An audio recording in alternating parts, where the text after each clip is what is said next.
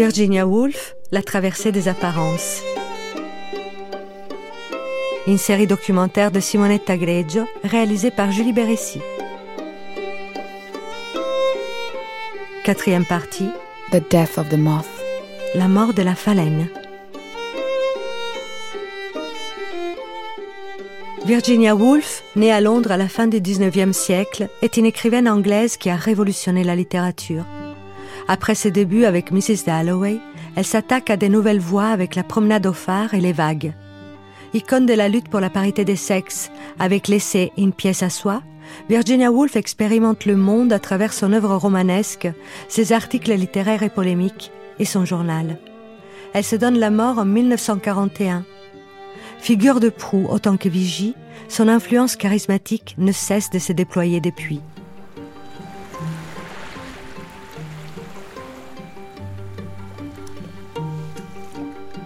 Ne prétends jamais que ce que tu n'as pas obtenu ne valait pas la peine d'être possédé. On ne sait pas comment ça naît, qui y a droit et pourquoi. Pourtant, quand ceux que nous aimons nous quittent, ils emportent quelque chose de ce que nous sommes et nous laissent quelque chose que nous n'avions pas et des ailes de phalène froissées.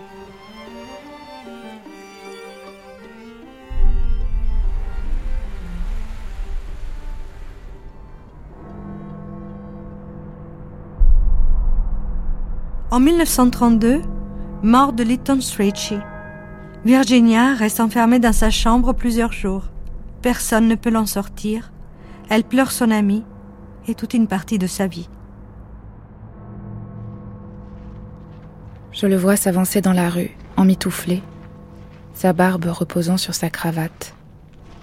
Je nous vois nous arrêter, vois luire son regard, pour l'instant, je suis trop engourdie par toute l'émotion d'hier pour faire plus que m'abandonner à des pensées de ce genre. Oui, je sais bien que la peine ne va pas tarder à se manifester. On se distrait avec ceci ou avec cela. C'était si bizarre hier soir, cette crispation de la bouche qu'on voyait à tout le monde. À nous tous, je veux dire. Duncan, Nessa et moi sanglotant de concert dans l'atelier. Le bonhomme qui regardait par la fenêtre des Muse le sentiment que quelque chose s'est éteint, a disparu. C'est cela qui m'est si intolérable, l'appauvrissement. Et puis ces brusques images qui vous frappent. Duncan dit qu'on regrette de plus en plus les gens. Il nous vient inopinément à l'esprit qu'on va leur dire telle chose. Et puis on reçoit un coup au cœur, oui, après des années. Nessa s'est interrogée. Qu'est-ce que je préférerais si c'était moi qui étais morte? Que la soirée continue. De toutes les personnes dont nous avons fait la connaissance depuis que nous sommes adultes, il est le premier à mourir, a-t-elle dit. C'était vraiment sans espoir, incurable. On sait maintenant à quel point. Mais non, je ne trouve pas de mots pour ce que je voudrais dire, et n'en continue pas moins à écrire, engourdi et inerte comme je le suis. Nous irons à Rodmel cet après-midi, je pense. Pippa et James viennent aujourd'hui. Carrington et Ralph demain. Que va devenir Carrington? Oui, nous voilà privés stupidement de 20 années de Lytton. Cela, nous ne l'aurons plus jamais. So, well, obviously, Virginia Woolf was a, a, very close friend of Lytton Strachey, and indeed they were engaged briefly and foolishly. Nina Strachey, auteure et directrice de recherche au National Trust. And I think obviously Virginia, Virginia Woolf était une amie proche de Lytton Strachey. Ils se sont même brièvement et bêtement fiancés au début de leur relation. De toute évidence, tout le monde a été accablé de douleur quand Lytton Strachey est mort. Je pense qu'il est important de se souvenir de leur proximité à tous, de comment ils étaient les uns avec les autres, de comment ils parlaient ouvertement et honnêtement de tout. Et je pense que c'est l'une des choses qui m'a sauté aux yeux en étudiant Virginia, en particulier Sadia Monk's House, la façon dont elle s'épanouissait en compagnie de tous ces gens qu'elle aimait. Tous ses amis décrivent la qualité iridescente et, pourrait-on dire, effervescente du temps passé avec elle, et la manière dont elle tirait du réconfort et de l'inspiration de leurs conversations insolentes, pleines de blagues à propos de sexualité, ouvertes et joyeuses. Christopher Isherwood décrivait les moments passés avec Virginia comme pleins de gaieté, de malice délicate et de potin. Ils adoraient échanger des histoires. E.M. Forster parle de longues soirées d'ébriété à Monk's House, à parler de sodomie et de Sappho avec émotion. Bien sûr, il y a des tragédies dans toutes les vies, mais parce qu'ils étaient un groupe d'amis si soudés, si aimants, vivant étroitement les uns avec les autres, cela fait une énorme différence. C'est fascinant cette fluidité, cette ouverture. Par exemple, Lytton était essentiellement homosexuel et Carrington essentiellement lesbienne. Carrington s'est mariée, bien qu'elle préférât les femmes. Mais elle et Lytton couchaient aussi ensemble, et leur relation était réellement étroite. Ils vivaient comme un couple. Virginia respectait cela. La compréhension, la tolérance, le lien et l'inclusivité. Vanessa dans son journal. Après Lytton, la pauvre Carrington s'est donné la mort hier. Je pensais lui envoyer un petit mot, mais je n'ai pas eu le temps. Carrington. Dora de Hutton Carrington, morte le 11 mars 1933. Même pas 40 ans. Elle se donne la mort deux mois à peine après Lytton Strachey. Son amour. Homosexuel, et alors? Elle-même n'aimait peut-être pas plus les hommes que les femmes, mais les âmes. Carrington, tête de lutin, corps d'adolescent, incapable de choisir, ne se sentant pas tout à fait une femme, ni un homme d'ailleurs, suspendu dans une enfance affamée, plaisant à tous, ne plaisant tout à fait à personne, mais Lytton, ah Lytton, allant jusqu'à se marier avec un garçon qui lui plaît à lui, allant jusqu'à vivre avec lui, vivre pour lui. Les mains décharnées, les doigts démesurés de Lytton, la longue barbe, les lunettes cerclées d'acier, des yeux qui en savent beaucoup trop, sa langue mordante, son impuissance proclamée, son intelligence piquante, sardonique, satanique. Et ces derniers mots l'après-midi du mercredi 20 janvier, alors que Carrington lui baigne le visage, il ne la reconnaît pas. Il s'adresse à elle en lui disant Carrington, pourquoi n'est-elle pas là? J'ai besoin d'elle, Carrington chérie, je l'aime. J'ai toujours voulu l'épouser et je ne l'ai jamais fait. Après la mort de Lytton, Carrington salue Virginia venue lui rendre visite et prendre de ses nouvelles, ferme la porte sur un dernier regard, ouvre une armoire, enfile la robe d'intérieur pourpre de Lytton, reste debout devant un grand miroir en pied, un fusil à la main qu'elle appuie sur son ventre. Elle tire, le chien percute à vide. Elle recommence. Cette fois, le coup part.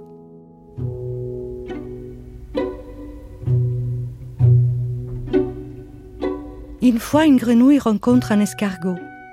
L'escargot fait un baiser à la grenouille et les cailloux demandent aussi un baiser. Hello Lytton, chérie, on y va?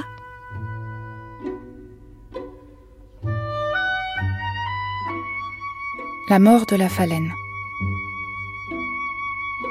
Les phalènes que l'on voit voler dans la lumière du jour sont improprement appelées phalènes. Jamais elles ne font naître cette sensation de bien-être venue des nuits d'automne profondes et du lierre en fleurs, sensation que le plus ordinaire des papillons de nuit, dormant dans l'ombre du rideau avec ses ailes doublées de fauve, éveille immanquablement en nous. Ce sont des créatures hybrides, qui n'ont ni les couleurs gaies des papillons, ni celles plus sombres de leur propre espèce. Néanmoins, le spécimen de ce jour-là, avec ses ailes étroites, couleur de foin, bordées de parements assortis, semblait se satisfaire d'être en vie. C'était la mi-septembre, une matinée agréable, douce et clémente, avec tout de même un vent léger, plus frais que celui des mois d'été. La charrue parcourait déjà le champ en face de la fenêtre, et là où la terre avait été retournée et tassée, elle luisait d'humidité. Il émanait des champs et de la colline, là-bas, une telle vitalité qu'il était parfois bien difficile de ne pas lever les yeux de son livre. Les corbeaux, eux aussi, donnaient l'une de ces fêtes qu'ils célébraient chaque année. S'élevant pour atteindre la cime des arbres, ils tournoyaient jusqu'à n'être plus qu'un immense filet parsemé de milliers de nœuds noirs lancés dans les airs, pour quelques instants plus tard s'abattre lentement sur les arbres, accrochant un nœud au bout du moindre rameau.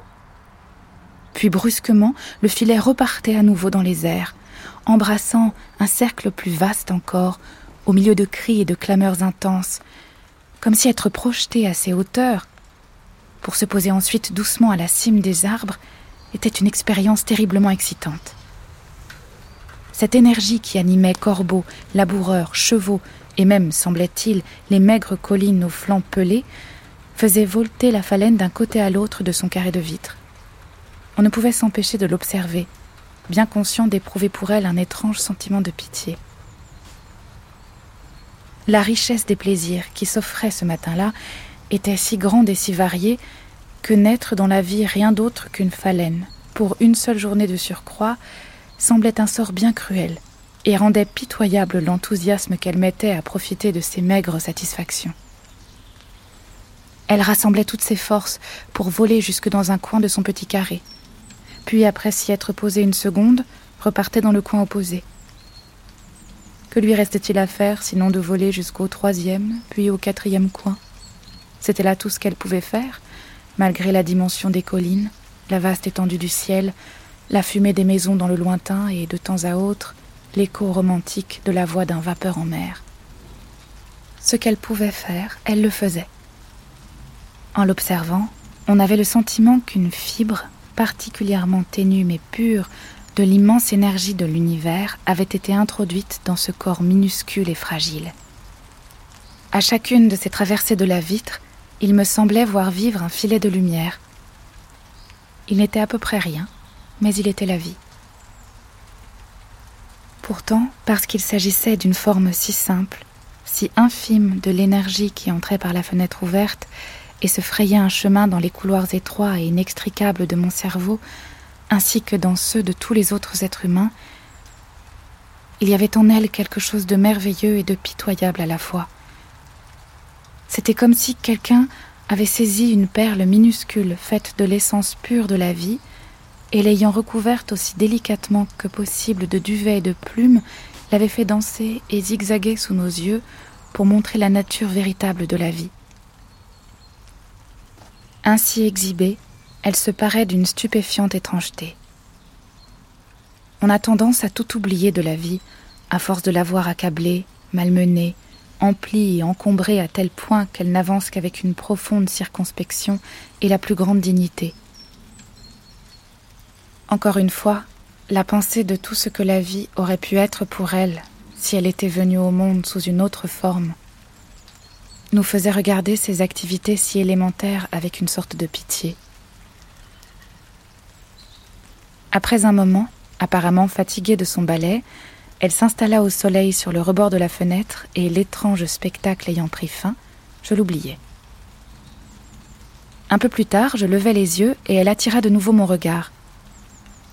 Elle essayait de reprendre sa danse, mais semblait si raide ou si gauche qu'elle ne pouvait que volter au bas de la vitre et ne parvenait plus à la parcourir jusqu'au bord opposé quand elle tentait de le faire. L'esprit occupé par d'autres sujets, j'observais ces vaines tentatives pendant un moment sans véritablement y penser, attendant inconsciemment qu'elle se remette à voler, comme on attend d'une machine qui s'est arrêtée momentanément qu'elle reparte, sans se demander pourquoi elle a cessé de fonctionner. Après ce qui était peut-être sa septième tentative, Glissant de la bordure de bois avec de petits battements d'ailes, elle tomba, le ventre en l'air, sur le rebord de la fenêtre. La totale impuissance qu'exprimait son attitude me tira de mes pensées. En un éclair, je me rendis compte qu'elle était en difficulté. Elle ne pouvait plus se relever, ses pattes s'agitaient en vain. Mais au moment où je tendais un crayon, voulant l'aider à se redresser, Je me dis soudain que ses échecs et sa maladresse étaient le signe que la mort approchait. Je reposai le crayon. Les pattes s'agitèrent une fois encore. Je regardais autour de moi comme pour chercher l'ennemi contre qui elle luttait. Je regardais par la fenêtre. Que s'était-il passé dehors? Il devait être midi. Les travaux des champs s'étaient interrompus. Le silence et la paix avaient succédé à l'animation. Les oiseaux étaient partis au ruisseau en quête de nourriture. Les chevaux restaient immobiles. Pourtant cette force était là tout de même, un bloc solide au dehors, mais indifférente, impersonnelle, ne s'occupant de rien en particulier. D'une certaine manière, elle s'opposait à la petite phalène couleur de paille. Il était inutile de tenter quoi que ce soit. On ne pouvait que contempler les efforts extraordinaires de ses pattes minuscules pour contrer un destin en marche qui aurait pu, s'il l'avait souhaité, submerger une ville entière, et non seulement une ville, mais des multitudes d'êtres humains. Rien que je sache ne pouvait résister à la mort. Néanmoins, après s'être arrêté, vaincu par l'épuisement, les pattes s'agitèrent une fois encore. Il était magnifique, ce dernier mouvement de protestation, et si frénétique qu'elle réussit enfin à se redresser. Toute notre sympathie était bien sûr du côté de la vie. En outre, alors qu'il n'y avait personne pour s'en soucier ou même en avoir conscience, cet effort gigantesque de la part d'une phalène insignifiante pour s'opposer à une force d'une telle ampleur afin de garder ce à quoi personne d'autre ne tenait ni ne se souciait de préserver, avait quelque chose d'étrangement émouvant. Une fois encore, d'une certaine façon, on contemplait la vie, une perle d'une eau pure. Je levai à nouveau mon crayon, sachant pourtant que c'était inutile. Au même moment, les signes manifestes de la mort firent leur apparition. Le corps se détendit pour se raidir aussitôt. La lutte était achevée. La petite créature insignifiante connaissait la mort désormais. Tandis que je regardais le corps de la phalène, ce minuscule et dérisoire triomphe d'une force si grande sur un si piètre adversaire m'emplit d'étonnement. Tout autant que la vie quelques minutes auparavant, la mort était étrange en cet instant. La phalène s'étant redressée, gisait à présent très digne, avec une sereine résignation. Oh oui, semblait-elle dire, la mort est plus forte que moi.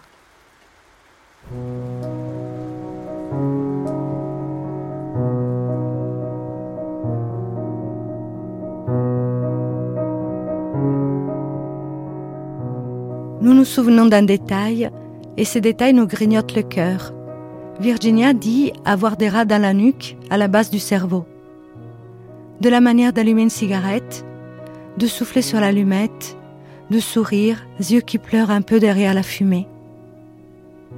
Virginia fumait des cigares qui s'appelaient des petits voltigeurs. Parfois en soirée, des plus gros, des voltigeurs tout court. Derrière les volutes grises, la gorge qui pique, un verre de gin partagé avec les amis les plus chers devant la cheminée, après un dîner arrosé. Du poulet au romarin du jardin avec des pommes de terre nouvelles. Les grandes discussions, on s'est dit qu'on va changer le monde, des grandes déclarations dont il reste quoi? Le sentiment que quelque chose a été dit, l'harmonie, l'accord avec les notes d'un disque de jazz, notes coulantes, cendres qui se défont dans l'âtre, bien-être. Leonard note tout ça dans son petit carnet. Le nombre de bouteilles bues, le prix du poulet et des pommes de terre, la pression des pneus dans la nouvelle voiture que Virginia apprend à conduire, quelle liberté de pouvoir se rendre à Monk's House quand on n'en peut plus de Londres, car travailler en ville, c'est comme clouer un étendard en pleine tempête.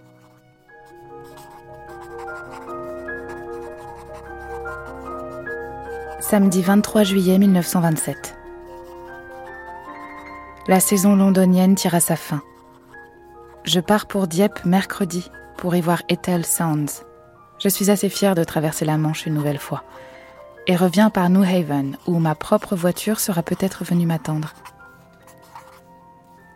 Depuis la dernière fois que j'ai écrit dans ce journal, j'ai suffisamment appris pour conduire une auto toute seule dans la campagne.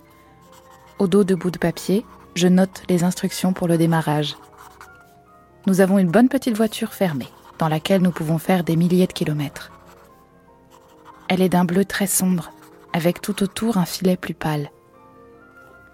Je réfléchis que c'est là le cadeau du public pour le phare, livre qui s'est maintenant vendu peut-être à 3360 exemplaires, qui se vendra à 3500 avant de faire une fin, l'emportant de beaucoup sur tout autre de mes romans.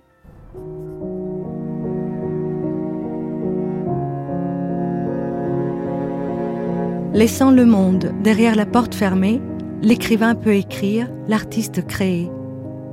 Ou même seulement penser, et d'ailleurs ne pas penser s'il le veut. L'urgence de faire est parfois celle de ne pas faire. Avoir la vibration, disait Virginia. Quelle fierté de gagner sa vie avec ce qu'on sait faire de mieux. Et de se payer, comme le dit toujours Virginia, une salle de bain et des WC avec ses droits d'auteur.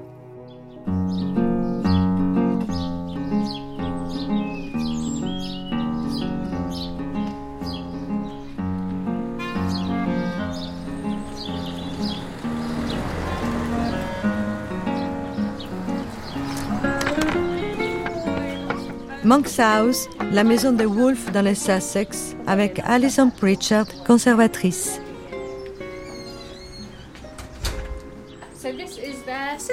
Voici leur salle de séjour. Elle appelait cette pièce sa grotte verte, avec les fleurs et les feuilles qui foisonnent partout. Un endroit pour dévorer les mots comme un charançon dévore du fromage. J'aime vraiment cette expression. Les poutres grinçaient sous le poids des livres. Un mélange de peintures colorées s'écaillait sur les murs.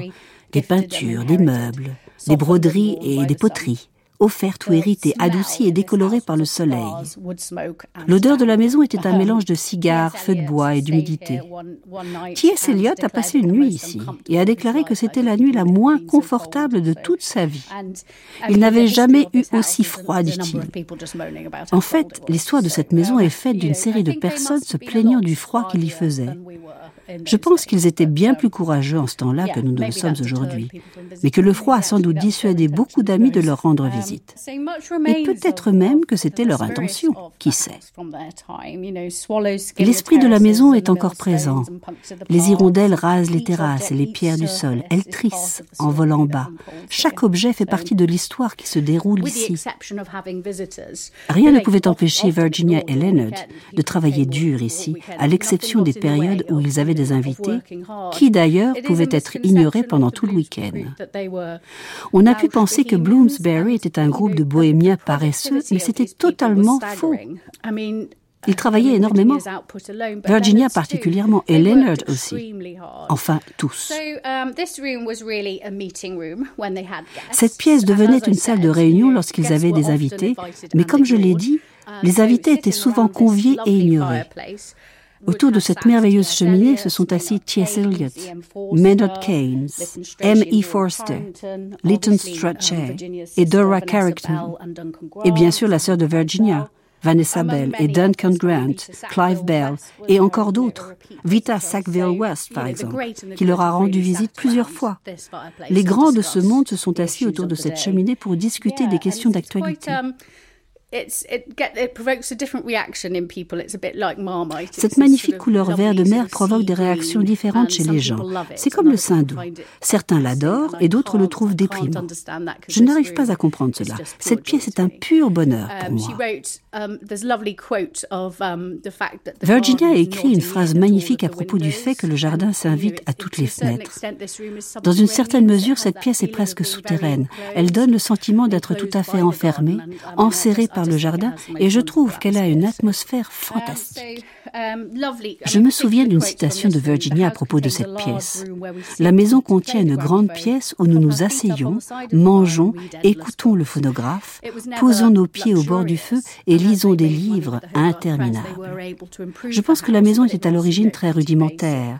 Elle était composée de pièces petites et exiguës, mais Leonard et Virginia ont fait sauter les cloisons, transformant l'espace, l'ouvrant complètement. Ça n'a jamais été luxueux, mais ils gagnaient de l'argent avec leur maison d'édition Hogarth Press. Nous avons de la chance que cette maison appartienne à un écrivain. Elle notait le moindre changement. Elle décrivait chaque objet. Elle écrit Oui, Rodmell est un triomphe parfait, je trouve. Mais Leonard me conseille de ne pas le dire. En particulier notre pièce combinée salle à manger et salle de réception, avec ses cinq fenêtres, ses poutres verticales au centre et les fleurs qui semblent entrer de partout. Nous avons de très beaux souvenirs de ceux qui sont venus leur rendre visite. Nigel Nicholson, le fils de Vita Sackville West, disait souvent qu'il se rappelait de Virginia, assise sur une chaise près du feu, le regard vif, avide de s'emparer de tout ce qui se passait, de ramasser chaque phrase à la volée comme un caméléon.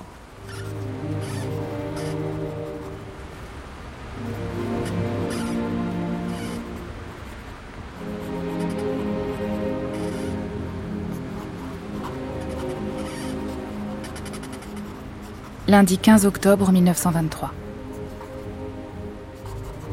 C'était un soir de pluie et de vent et tout en revenant sur mes pas à travers le pré, je me disais, nous voici face à face.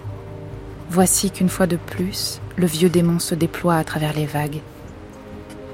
À vrai dire, j'ai peine à revivre cela. Et la violence de mon sentiment était telle que je sentis mon corps se raidir. Voilà, pensais-je, la réalité sans voile. Et il y avait quelque chose de noble dans ce que j'éprouvais, quelque chose de tragique, rien de médiocre. Puis de froides lumières blanches balayèrent les champs, disparurent. Et j'attendis sous les grands arbres d'Iford l'approche des lumières de l'autobus. Elles passèrent, et je me sentis encore plus seule. Un bonhomme qui allait à Lewis en poussant une brouette me regarda. Mais j'étais encore capable de me jouer de tout cela, ou du moins de le dominer, lorsque soudain, après l'arrivée du dernier train que elle ait pu vraisemblablement prendre, il me fut intolérable de rester là, à attendre, et je sentis qu'il me fallait faire une dernière tentative, c'est-à-dire aller à Londres. Et me voilà parti à bicyclette, sans guère de temps devant moi, avec ce vent, et de nouveau j'éprouvais une satisfaction à me mesurer avec des forces puissantes comme le vent et la nuit. Je luttais, je dus mettre pied à terre, remontais, avançais et poursuivis sans lumière. Des hommes et des femmes marchaient ensemble, je pensais. Vous êtes heureux et en sécurité. Moi, je suis au banc de la société. Je pris mon billet. J'avais trois minutes devant moi. Et puis, au coin de l'escalier de la gare, j'ai vu Leonard qui arrivait, vêtu de son imperméable, un peu penché, comme lorsqu'on marche très vite. Il était plutôt gelé et d'assez mauvaise humeur, ce qui allait de soi sans doute. Alors, pour ne pas montrer mes sentiments, je suis sortie et j'ai fait mine d'arranger quelque chose à ma bicyclette. Je retournai au guichet pour dire au brave homme qui s'y trouvait Tout va bien. Mon mari a attrapé le dernier train. Remboursez-moi. Ce qu'il fit. Et je pris l'argent plus par égard pour elle que pour moi. Sur tout le chemin du retour, nous parlâmes d'une dispute à propos de certains critiques survenus au bureau. Et pendant tout ce temps, je me disais Dieu merci, c'est fini. J'en suis sortie. Terminé. J'éprouvais réellement un sentiment physique de légèreté, de soulagement, de sécurité, avec cependant comme une menace latente, du fait, je le suppose, de cette souffrance qui dura encore pendant plusieurs jours. Et je crois que je la ressentirais de nouveau si je refaisais cette route la nuit.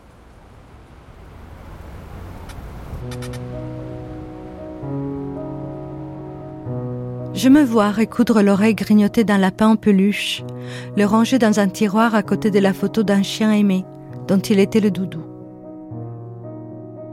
Virginia se plaint du nombre de chiens que l'on a adoptés, de la place qu'ils prennent dans leur vie. Elle dit dans son journal qu'elle entre dans le lit de Léonard, un soir, pour mettre fin à une querelle, faire la paix sur une dispute à propos du prix des billets de train pour Rodmel. Comment on écrit Comment on n'écrit pas? Je veux m'attaquer à mes livres consciente du temps qui passe, de l'âge et de la mort.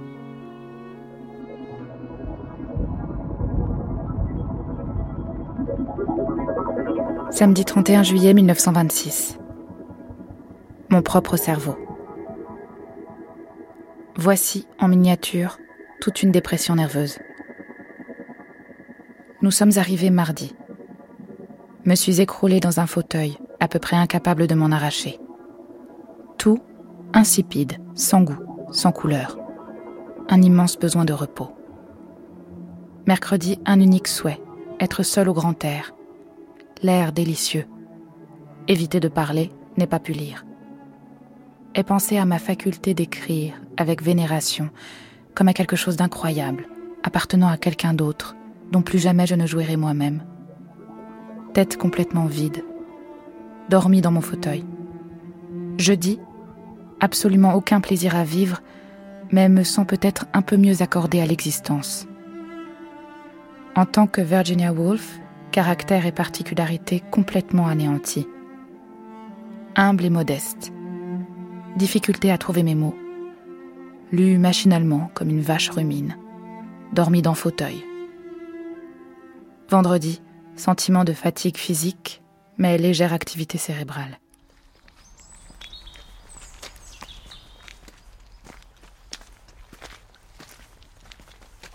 Okay, let's move to the writing room. So, um... Passons à l'atelier d'écriture.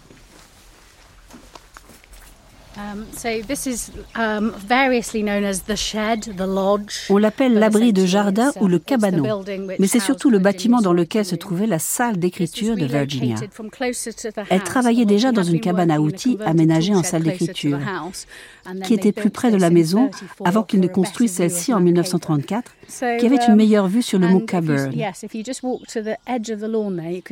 Si vous marchez jusqu'au bout de la pelouse là-bas, vous pouvez voir le château de Lewis et regarder les Downs s'étendent de tous les côtés. Nous sommes dans la vallée de Lewes. On entend des chiens aboyer là-bas. Le gazon était leur terrain de boules. C'est là qu'ils jouaient tous les soirs.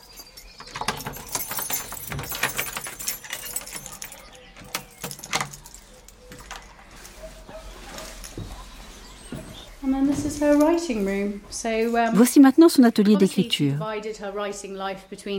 Elle écrivait à Londres et à Rodmell. Après Night and Day, tous les livres ont été en partie écrits um, Elle travaillait souvent dans un fauteuil avec une planche genou. Il reste quelques crayons, des feuilles. Il paraît qu'elle était assez désordonnée et il y a pas mal de visiteurs qui parlent de ce désordre. Nous avons essayé de garder cet esprit. Il y a des um, papiers partout, um, de l'encre et des notes éparpillées. Um, C'est probablement plus rangé que ça l'aurait été. Um, Elle passait la matinée à écrire. Elle écrivait à la main, puis recopiait et corrigeait à la machine. L'après-midi, elle allait se promener. Et c'était surtout pour réfléchir à ce qu'elle avait écrit le matin. Elle cherchait le rythme de l'écriture. Lorsqu'elle rentrait, elle passait en revue ce qu'elle avait écrit, elle apportait des modifications, puis elle s'attaquait à sa correspondance. Elle avait une vie très simple. Écouter de la musique, écrire des lettres, jouer aux boules. Une vie de routine, en contraste à sa vie londonienne.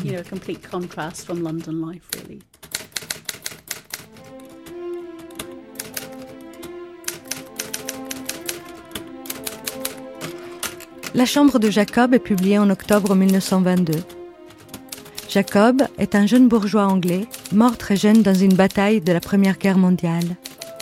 Plutôt que de tenter de trouver Jacob lui-même, le narrateur aborde ceux qui l'ont connu.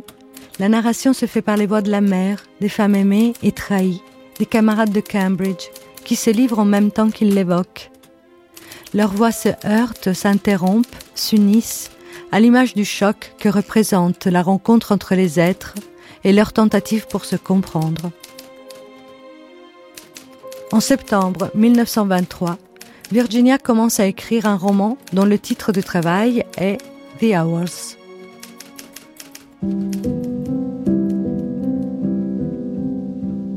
Me voici en pleine scène de folie à Regent's Park. Je m'aperçois que j'avance en adhérant le plus possible aux faits et j'écris environ 50 mots en une matinée. Tout sera à réécrire un de ces jours. Il me semble qu'aucun de mes livres n'a encore eu une structure aussi remarquable. Je ne jurerais pas d'être capable de parvenir à mes fins. Pourtant, je suis bourré d'idées. Je sens que je puis utiliser tout ce qui m'est jamais venu à l'esprit. Assurément, j'ai moins besoin de me restreindre. Le personnage de Mrs. Dalloway reste un point douteux Il est peut-être trop raide, trop scintillant, trop clinquant, mais je puis amener mille autres personnages à la rescousse. J'ai écrit la page 100 aujourd'hui. Bien sûr, je me suis limitée jusqu'ici à chercher un moyen d'avancer, ou du moins c'est ce que j'ai fait jusqu'en août dernier. Il m'a fallu une année entière de tâtonnement pour découvrir ce que j'appelle mon procédé de sape, qui me permet de raconter le passé par tranches quand cela m'est nécessaire. C'est ma découverte la plus importante jusqu'ici. Je vais vous lire un extrait de Mrs. Dalloway et je voudrais vous montrer ce qui me, me, me rend tellement admirative de sa forme d'écriture. Donc je vous lis un petit passage. Belinda Cannon, romancière et essayiste. Et qui vient donc là-bas du côté des ministères, justement, avec un portefeuille aux armes royales? C'est Hugh Whitbread, son vieil ami Hugh, Hugh l'admirable. Comment va Clarissa? s'écria Hugh en exagérant un peu. Il s'était connu tout enfant. Où allez-vous ainsi? J'adore marcher dans Londres, dit Clarissa, c'est beaucoup plus agréable qu'à la campagne. Il venait d'arriver en ville, hélas, pour consulter les docteurs. On vient à Londres pour voir les expositions, aller à l'opéra, faire sortir ses filles. Les Whitbread venaient pour consulter les docteurs. Que d'innombrables visites Clarissa avait faites à Evelyn Whitbread dans des cliniques. Evelyn est de nouveau malade? Evelyn est assez patraque, dit Hugues, avec une moue et en gonflant un peu son très beau corps, un peu gros, mais si noble, si parfaitement soigné. Il était comme d'habitude trop bien mis, à cause de sa petite charge à la cour, c'était sans doute nécessaire. Il voulait dire par là que sa femme souffrait d'un mal interne. Oh, rien de sérieux. Claricia, sa vieille amie, comprendrait parfaitement, sans l'obliger à préciser. Mais oui, elle comprenait. Quel ennui. Et elle se sentit émue comme une sœur, et aussi drôlement gênée à cause de son chapeau. Ce n'était pas exactement le chapeau du matin, n'est-ce pas? Voilà, c'est un peu long peut-être, mais ce que je voulais vous dire, c'est que ce bloc, parce que c'est un bloc, c'est quasiment un seul paragraphe, il y a juste deux endroits où on va à la ligne au tout début, où il y a du dialogue euh, assez classique, hein, comment va Clarissa, et elle répond j'adore marcher dans Londres. Tout le reste, c'est un bloc. Et dans ce bloc, et là, mon admiration est, sans bord, et dans ce bloc, il y a la conversation avec Hugues, les mots qu'ils ont effectivement prononcés. Il y a aussi les pensées que se formule Clarissa à l'égard de cet ami qui est là. Et tout ça est dans, pas dans une seule phrase, il y a des points, mais c'est d'un seul tenant. Au point que, d'ailleurs, des moments, un moment ou deux, on ne sait plus très bien qui parle. Pourquoi? Parce que toute cette conversation où on entend Hugues parler, on entend ce que dit Hugues que dans la mesure où c'est réfléchi dans la tête de Clarissa. C'est-à-dire que tout est filtré par la tête de Clarissa, aussi bien le paysage qui est devant elle, les mots que prononce son ami, ses commentaires sur son ami et les commentaires sur ce que son ami lui dit. dire tout ça vient se refléter dans le cerveau de Clarissa et nous est restitué dans cette très longue phrase qui le met en scène. Donc il venait d'arriver en ville, hélas, pour consulter les docteurs, on est dans l'indirect libre. C'est ça la merveille de l'indirect libre. C'est-à-dire qu'on est, on est en troisième personne, au temps du passé. On pourrait croire que c'est un récit euh, normal, habituel. Mais non. Il y a hélas qui nous indique que c'est euh, Hugues qui est en train de parler. Et le commentaire, on vient à Londres pour voir les expositions, aller à l'opéra, mais les Whitbread venaient pour consulter les docteurs. Donc on comprend que c'est euh, Clarissa qui se dit, ah là là, les autres vont à Londres pour, mais eux viennent pour consulter les docteurs je ne peux pas vous expliquer, mais pour moi, quand je vous lis ça, je, jubile en fait. C'est-à-dire, je me dis, mais comment elle a inventé de, de, faire réfléchir la totalité du monde dans un seul cerveau et de nous le restituer comme la production de ce seul cerveau, et qui est tout. Il y a le monde entier dans ce cerveau. Et ça, c'est quand même une nouveauté incroyable. Qu'elle ait fait ça, qu'elle ait inventé ça, c'est une jubilation vraiment. Donc, la première chose qui m'a vraiment frappée et séduite chez Virginia Woolf et qui est une constante chez moi, c'est la possibilité d'entrer dans l'intériorité des personnages et de restituer l'intériorité, mais pas n'importe comment, avec aussi une musicalité. Pour moi, c'est un grand chef d'orchestre, Virginia Woolf. C'est-à-dire que son utilisation des différentes techniques narratives, sa façon de les mêler, de les faire se succéder, etc., c'est comme de la musique. C'est comme de la très grande musique. Hein, c'est très particulier le, travail qu'elle propose et, les innovations qu'elle propose. Et chez Virginia Woolf, il y a ce jeu avec les techniques narratives qui lui permettent de restituer la vie intérieure d'une façon tout à fait inédite.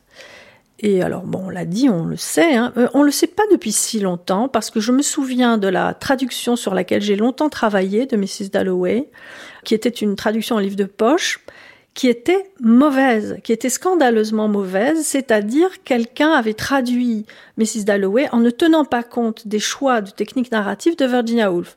Alors par exemple, quand il y avait de l'indirect libre, ça devenait du discours rapporté en style direct, quand il y avait euh, du monologue, c'était autre chose, c'est-à-dire que le traducteur n'en faisait qu'à sa tête, il lui semblait important de restituer le sens général et non pas les utilisations, encore une fois, techniques de, restitution de la vie intérieure. Et il a fallu attendre les années 90 pour avoir une vraie bonne traduction, plus fidèle à ses choix, respectueuse de ses choix. Nigel Nicholson, fils de Vita Sackville West, archive 1984. Pour nous, elle était comme une tante favorite. Et quand ma mère disait de temps en temps, Virginia vient de dîner, passer de la soirée ici, nous disions toujours Oh God, merveille. Car Virginia euh, nous parlait tout le temps. Elle euh, disait à ma mère Va-t'en, Vita. Je veux parler avec Nigel et Ben. Et alors, elle nous a demandé les petits détails de nos vies simples, n'est-ce pas? Elle disait, qu'est-ce que vous avez fait aujourd'hui? Et nous disions, mais, mais rien, nous sommes levés ce matin et après le petit déjeuner, nous sommes euh, allés euh, en promenade et tout ça, et puis euh, le déjeuner, et nous voilà. elle disait toujours, recommençons. Ce n'est pas assez exact. Qu'est-ce que c'est que vous avez réveillé ce matin? Et je disais peut-être, alors c'était le soleil? Le soleil venant à travers les fenêtres de la chambre à coucher. Et je me souviens très bien quand j'ai dit ça. Euh, quelle sorte de soleil? Est-ce que c'était un soleil charmant ou euh, audacieux, euh, fâcheux ou quoi? Vous vous êtes euh, habillé, oui. Alors, euh, qu'est-ce que vous avez mis le premier? Euh, Le chaussure du gauche ou du droit? Et comme ça, c'était un leçon, un leçon en observation, n'est-ce pas? Elle m'a dit une fois qu'il faut toujours mettre les incidents d'une journée à la page. Il faut mettre les expériences en mots. Sauf ça, euh, les expériences n'existent pas. Il faut toujours raconter en lettres, dans un agenda et même euh, en causant avec nos parents. Elle était maîtresse des mots. Et c'était aussi un jeu, n'est-ce pas? Un jeu d'expliquer à cette euh, romancière très fameuse les incidents assez simples de nos vies. Elle a cherché toujours des matières pour ses romans. Par exemple, je vous raconte une euh, petite euh, histoire. J'avais 14 ans et euh, Virginia et, moi-même sont allés en train à Londres. Et il y avait un homme, un homme de 35 ans, dans l'autre côté du compartiment dans le train. Et Virginia m'a dit, quand le train a commencé à rouler, voyez ce, cet homme là-bas, oui. C'est un conducteur de tram Sheffield. Et j'ai dit, mais Virginia, vous n'avez jamais vu cet homme Comment savez-vous qu'il est un conducteur de tram? Pas question, elle disait. Et elle m'a raconté l'histoire de ce, bonhomme pendant l'heure jusqu'à nous sommes arrivés à Londres. Et l'homme était assis là, euh, fumant sa pipe. Ne savons pas du tout qu'il formait un roman complet de Virginia Woolf. Donc je découvre Mrs. Dalloway, je me dis on peut faire ça, donc tout est possible. Pour moi, ça a été une école de liberté aussi. Si elle avait pu faire ça, elle avait pu inventer ça, donc il, il restait des choses à inventer. Et ce qui m'a, qui a compté pour moi, c'est la manière dont elle construit les personnages parce que je viens de la génération où on a jeté le soupçon sur, sur le personnage, sur l'intrigue, etc. Tout ce qui a suivi le post-nouveau roman, qui a été quand même un frein à l'invention extraordinaire. Pendant longtemps, on n'avait pas le droit de faire tout un certain nombre de choses, de raconter des histoires, de mettre en scène des personnages, etc. Donc avec Virginia Woolf, on avait une forme d'innovation incroyable et de réinvention du personnage, de ce que c'est qu'un personnage, mais en même temps, ça nous raconte quand même quelque chose, ça nous raconte quand même une histoire, on suit les personnages. On est dans cet entre-deux d'une réinvention du personnage qui reste dans le roman et qui ne nous fait pas violence nous, je veux dire au lecteur. En tant que lecteur, on est content de lire Virginia Woolf. On n'est pas malmené par ce texte. Elle construit son personnage dans une linéarité, il lui arrive des choses, pas grand grand chose. Hein. Clarissa va acheter des fleurs, elle, va dans la ville, etc. Donc il y a une sorte de linéarité, et dans cette linéarité, il y a des plongées constamment, hein, c'est ce qu'elle appelait son procédé souterrain, il y a des plongées, des grottes, dit-elle aussi, dans le passé du personnage. Et elle finit par construire des êtres qui sont à la fois ce qu'ils sont au moment où on les lit, au moment du présent où on les lit, mais qui sont aussi leur passé. Et pas n'importe quel passé, pas un passé objectif, pas le passé de ce qu'ils ont réellement vécu, non, non. Le passé tel qu'il reste en eux et tel que ce passé vient nourrir leur perception et leur vision du présent. Ça donne des personnages très riches, très complexes. Et là aussi, c'est une invention. D'ailleurs, elle le percevait comme ça. Au moment de Mrs. Dalloway, elle dit vraiment qu'elle a trouvé le procédé, qu'elle a trouvé une forme grâce à laquelle elle va pouvoir donner cette épaisseur de temps euh, à ses personnages. Elle, elle, aura vraiment fécondé euh, le siècle qui suit, ça c'est certain. Enfin, ça fait pas si longtemps qu'on parle de Virginia Woolf comme on en parle aujourd'hui, comme d'un écrivain fondamental euh, au début du XXe siècle. Pendant très longtemps, on parlait de Joyce Proust, Céline, mais on parlait pas de Virginia Woolf. C'est-à-dire qu'on a quand même sous-estimé sa, sa, sa, capacité novatrice, enfin, et sa capacité de féconder la suite.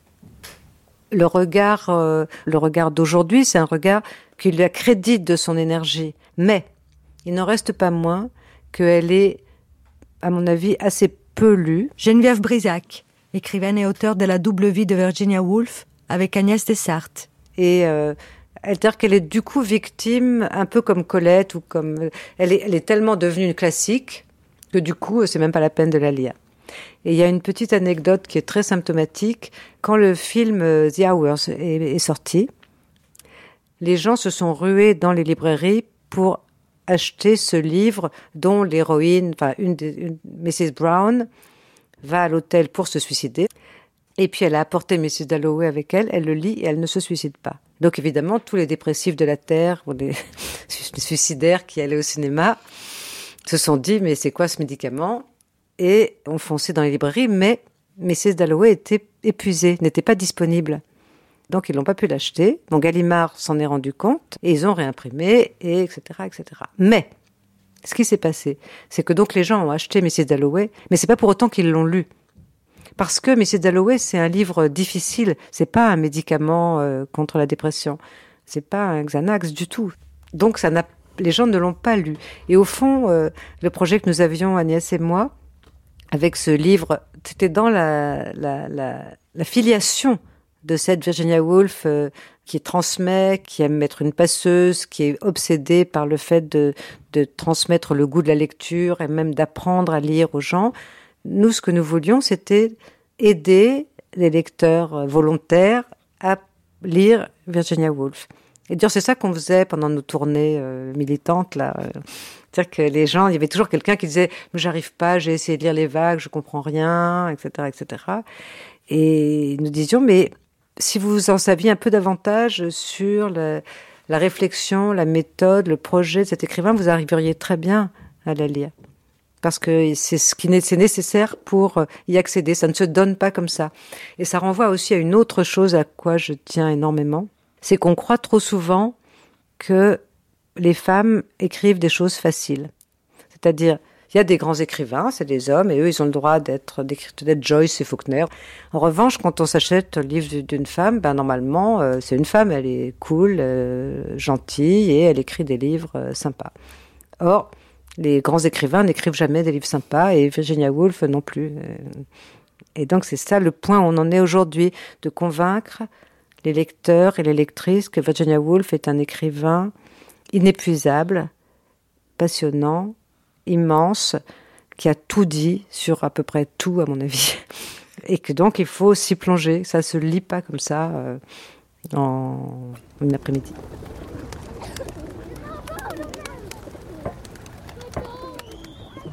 Et puis, Mrs. Dalloway, je dirais que c'est ce roman qui innove avec aussi le monde sonore. Claire Davison professeur d'études modernistes. C'est un roman dont l'intrigue est construite, à part la trame des heures dans la journée, mais la trame est construite par les, les cloches de Londres qui sonnent.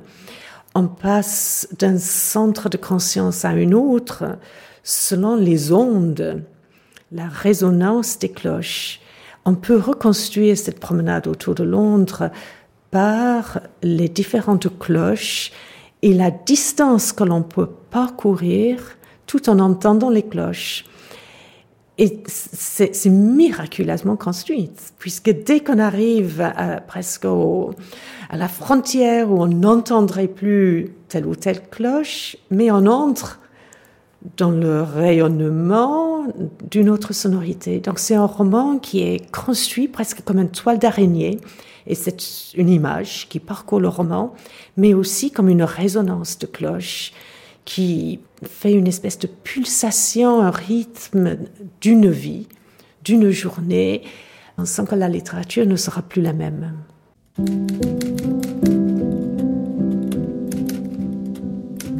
Virginia pense être sortie de toutes ces années où elle s'est traînée comme un rat qui a reçu un coup sur la tête. Vendredi 17 octobre 1924. C'est indigne. J'ai monté l'escalier au pas de course, me disant qu'il me faudrait trouver le temps de consigner ce fait sensationnel, les derniers mots de la dernière page de Mrs. Dalloway. Mais j'ai été dérangée.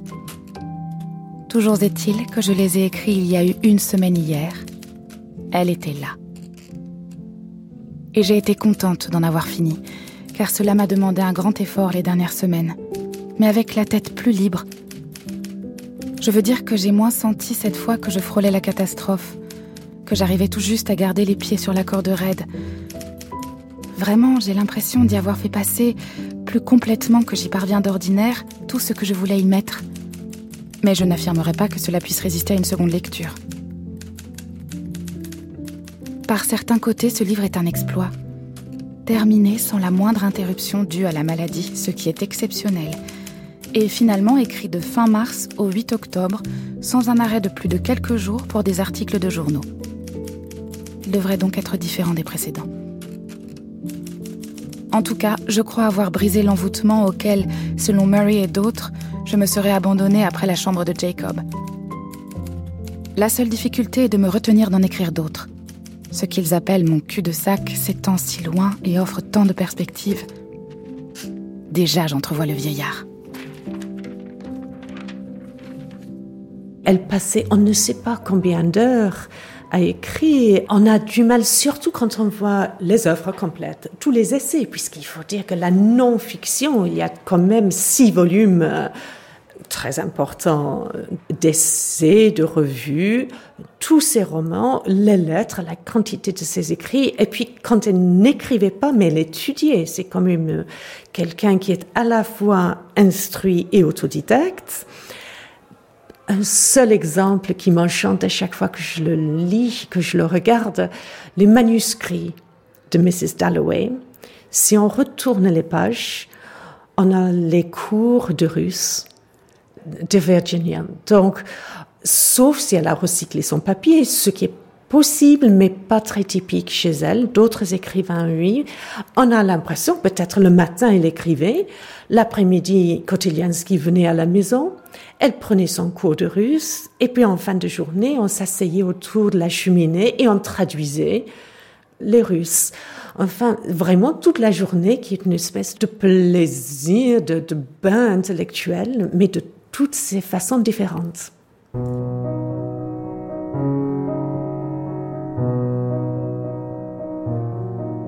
Dans une entrée du journal, Virginia note qu'il est bien dommage que KM, Catherine Mansfield, soit morte si jeune, car on ne saura jamais ainsi laquelle des deux était la plus douée. Elle dit aussi que KM ne cesse de hanter ce qu'elle a aimé, que son fantôme erre sans paix, revenant sur les lieux de sa vie. Puis elle termine d'écrire dans une sorte d'aparté. La Virginia de 1940 saura ce que je ne sais pas. Ce sera une femme qui voit clair, cette vieille Virginia, qui verra tout. Il y a des écrivains qui vous donnent l'impression qu'écrire, c'est simple. En réalité, c'est comme patiner sur la glace avec des patins empruntés, dit-elle plus loin. À la réflexion, il me semble que ce qui compte dans l'écriture, c'est de trouver le rythme. Si demain matin je trouvais le bon rythme, la césure de ma phrase au bon moment, j'écrirais d'un trait. Il y a là beaucoup de choses à quoi j'aimerais réfléchir davantage. Il ne s'agit pas seulement du style, du mot juste, mais d'une certaine façon de faire s'élever la pensée qui est en vous. Dieu merci. Virginia collabore avec ses deux neveux, Julian et Kenton Bell, les fils de Vanessa et Clive Bell, un journal familial appelé The Charleston Bulletin, écho à celui qu'elle tenait avec ses frères et sœurs à Hyde Park Gate. Ses rapports avec sa nièce Angelica, l'enfant cadette de sa sœur Vanessa, sont plus troubles. Elles s'appellent entre elles Petite Sorcière et Petite Fée. Angelica Garnett, la nièce de Virginia, raconte. Elle était très, elle, adorait les enfants. Elle, ne trouvait pas du tout difficile d'inventer les jeux, de, de se mettre euh, sur un niveau compréhensible pour l'enfant, sans jamais vous parler de haut en bas, n'est-ce pas? Elle, ne vous donnait jamais l'impression de se croire beaucoup plus, plus intelligent que vous. Euh, elle, elle, était très stimulante comme compagnon pour un enfant. Et alors, oui, je me sentais très proche d'elle. Et je réagissais parce qu'elle avait, elle avait cette euh, énergie vibrante qui se communiquait. Et alors, je réagissais avec ça, à ça, avec beaucoup de. Euh, avec, euh, avec une énergie aussi, enfin, qui répondait à ce qu'elle avait en elle. Et c'était un très grand plaisir d'être avec elle. Mais elle voulait aussi créer avec moi une vie de fantaisie. Elle était witcherina, ce qui veut dire euh, sorcerina, quelque chose comme ça. Et moi, j'étais pixerina, qui veut dire petite fée. Euh, un peu. Et le jeu euh, consistait en Et le jeu consistait en s'envolant dessus des toits et rapportant, je crois, des histoires des familles, euh, enfin des histoires probablement qui avaient à faire avec euh, mes frères, ma mère et tout ça, mais des histoires tout à fait fantaisistes qui n'avaient aucune vérité et qui étaient peut-être un tout petit peu euh, malin, enfin méchantes aussi, hmm. n'est-ce pas? Hmm. Ça l'amusait. Elle, elle, arrivait à le faire. enfin, c'était son métier de faire ça. Hmm. Tandis que moi, je ne pouvais pas. Donc je restais tout à fait à terre. pas du tout comme une fée.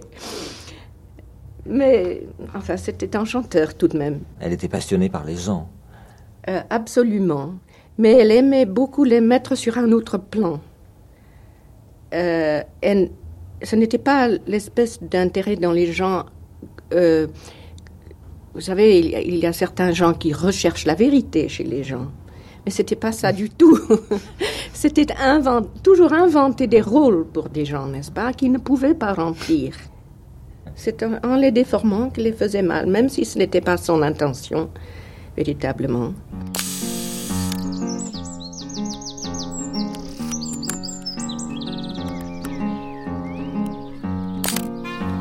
Julian et Kenton, les enfants de Vanessa, jouent dans les prés autour de Charleston Farmhouse. Comme tous les garçons, ils se disputent, jouent à la guerre, se donnent des coups de poing, s'écorchent le genou, se font saigner le nez, s'adorent et se tapent dessus. Dans la photo, les deux frères, 10-12 ans, se roulent par terre et se battent, tout nus, cheveux longs coupés au bol, joli corps musclé. Julian semble avoir le dessus, le sexe de Quentin est dressé, pavillon au vent. Derrière eux, une sorte de chapelle païenne. Encore une fois, qui prend la photo? Sans doute en riant. Il fait bleu, c'est l'été. Un très vieil été du siècle dernier, retrouvé un instant, partagé. Où est passée toute cette vie? Julian, mort très jeune, pendant la guerre civile en Espagne en 1937. Kenton, devenu un vieux messieurs comme il faut, les biographes officiels de Virginia. Ce qu'ils furent, leur joie, leur beauté, à la robe pourpre, à la folle jeunesse, à nos étés perdus.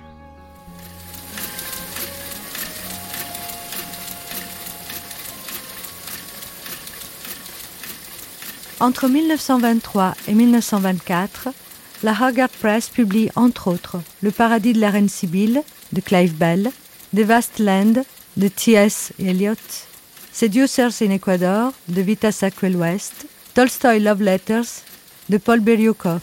Virginia Woolf collabore aux traductions du russe.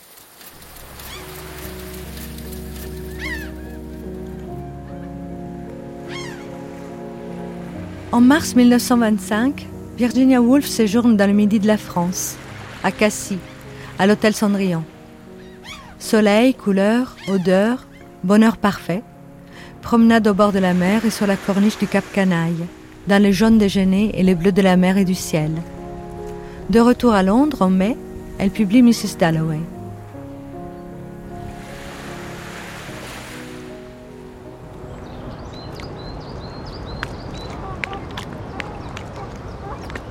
Londres.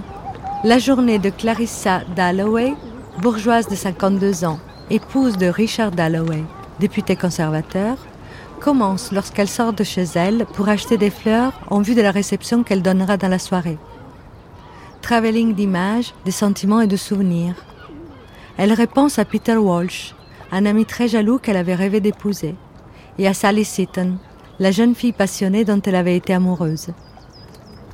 Un couple de jeunes gens croise la trajectoire de Clarissa. Septimus Warren Smith, revenu traumatisé de la guerre, et sa femme, Lucrezia, petite modiste italienne qui essaye de sauver son mariage, et son mari qui plonge dans la folie. Clarissa, revenue chez elle, reçoit la visite surprise de Peter Walsh, revenu d'Inde. Le flux d'émotions contradictoires qu'ils éprouvent au cours de cette rencontre est interrompu par l'arrivée d'Elisabeth, la fille de Clarissa. Elisabeth entretient une amitié trouble avec Miss Killman, vieille fille cultivée et dévote qui exerce une forte influence sur la jeune fille. Cela préoccupe infiniment Clarissa. Après toutes ces années d'exil, Peter replonge avec délice dans l'ambiance de Londres. Quant au mari de Clarissa, le voici pris soudainement du besoin d'acheter des fleurs pour les apporter à sa femme et lui dire combien il l'aime. En compagnie de Miss Killman, Elisabeth va faire des emplettes dans un magasin, mais obéissant à une sorte d'appel, revient auprès de sa mère, abandonnant son ami qui en éprouve un sentiment mortifiant de défaite. Septimus, entre-temps, se suicide.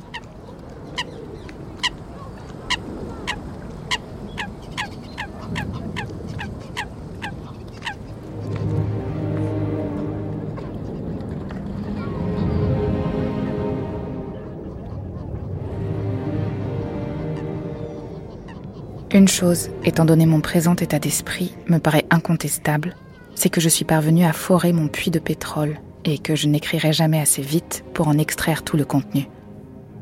En ce moment, j'ai au moins six histoires qui bouillonnent en moi, et je sens que je peux enfin convertir toutes mes pensées en paroles. Non qu'il ne me reste pas d'infinies difficultés à résoudre, mais je n'avais encore jamais ressenti cet élan, cette urgence. Je me crois capable d'écrire beaucoup plus rapidement, si c'est bien écrire que de jeter ainsi précipitamment une phrase sur le papier et puis taper et retaper à la machine pour voir ce que cela donne. L'écriture proprement dite n'étant que large coup de pinceau que je complète ensuite.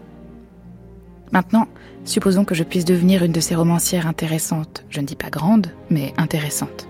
Eh bien, malgré toute ma vanité, je n'ai jamais eu jusqu'à présent grande confiance en mes romans, ni ne les ai jamais considérés comme l'expression de mon être même. Le jour même de la sortie en librairie de Mrs. Dalloway, Virginia commence à écrire La promenade au phare. On y entendra tout du long la mer, écrit-elle dans son journal. Elle songe à trouver un nouveau terme pour roman. Élégie peut-être? Je me suis attaquée très vite et non sans succès à la promenade au phare. 22 pages d'une traite en moins de 15 jours. Je continue à me traîner de corvée en corvée, mais si j'arrivais à rassembler toutes mes forces, je crois que je pourrais débiter mon histoire avec un plaisir infini. Quand on pense à la peine que m'ont donné les premières pages de Dalloway, chaque mot extrait goutte à goutte de mon cerveau par une impitoyable pression.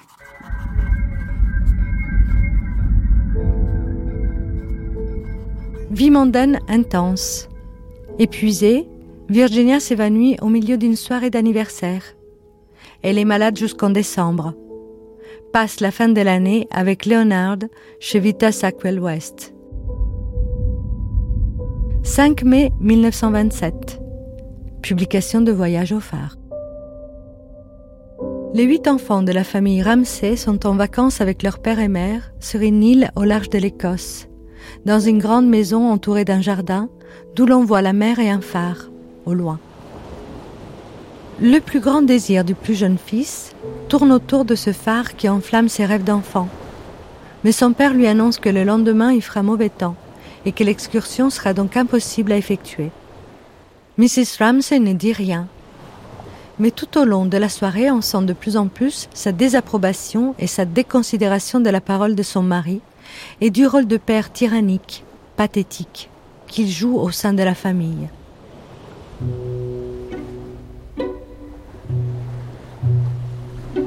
S'il avait eu une hache à sa portée, un tisonnier ou toute arme capable de fendre la poitrine de son père, de le tuer, là, sur le champ, James s'en serait emparé.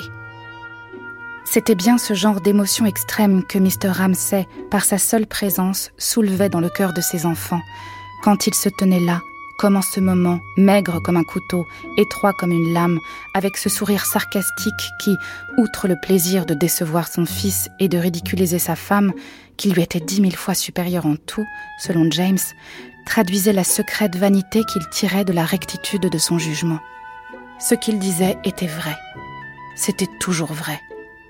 Il était incapable de proférer une contre-vérité, ne transigeait jamais avec les faits, ne modifiait jamais une parole désagréable pour satisfaire ou arranger âme qui vive, et surtout pas ses propres enfants, qui, chair de sa chair, devaient savoir dès leur plus jeune âge que la vie est difficile, les faits irréductibles, et que la traversée jusqu'à cette terre fabuleuse où s'anéantissent nos plus belles espérances, où nos frêles esquifs s'abîment dans les ténèbres, là, Mr. Ramsay se redressait, plissait ses petits yeux bleus et les fixait sur l'horizon, est un voyage qui exige avant tout courage, probité et patience dans l'épreuve.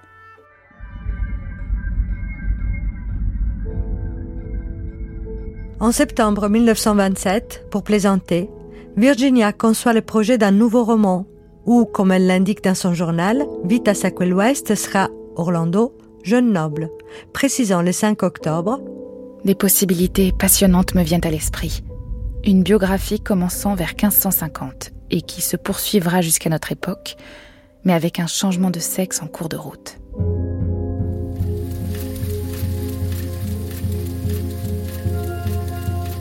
Hogarth Press publie The Ego and the Id de Sigmund Freud. 1928. Virginia reçoit le prix Femina, qui à l'époque s'appelait Femina Vie Heureuse, pour la promenade au phare. Accompagnée par Vita dans deux grands collèges féminins de Cambridge, elle tient deux conférences, l'une sur les grands problèmes de la vraie nature de la femme, l'autre sur les femmes et les romans. Elle publie dans une revue féministe de l'Université d'Édimbourg une nouvelle intitulée A Woman's College from Outside. Supposez par exemple que les hommes aient été représentés dans la littérature seulement comme les amants des femmes, et jamais comme amis des hommes, soldats, penseurs, rêveurs. Quelle perte pour la littérature, quelle perte pour la vie.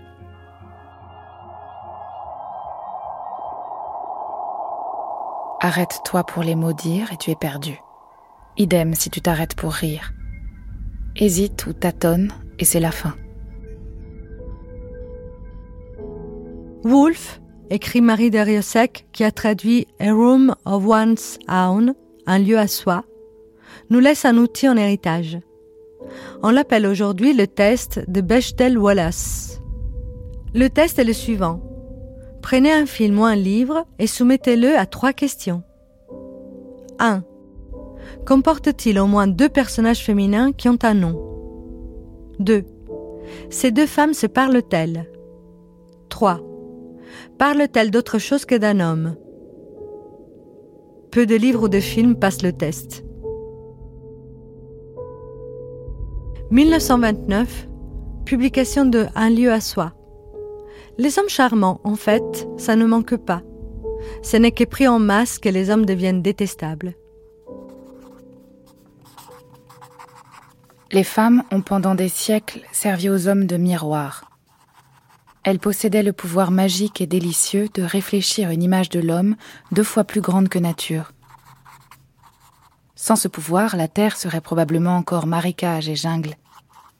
Les gloires de nos guerres seraient inconnues, nous en serions encore à graver sur des os de mouton de maladroites silhouettes de cerfs et à troquer des morceaux de silex contre des peaux de brebis ou contre quelque ornement simple qui satisferait notre goût encore vierge. Les miroirs peuvent avoir de multiples visages dans les sociétés civilisées.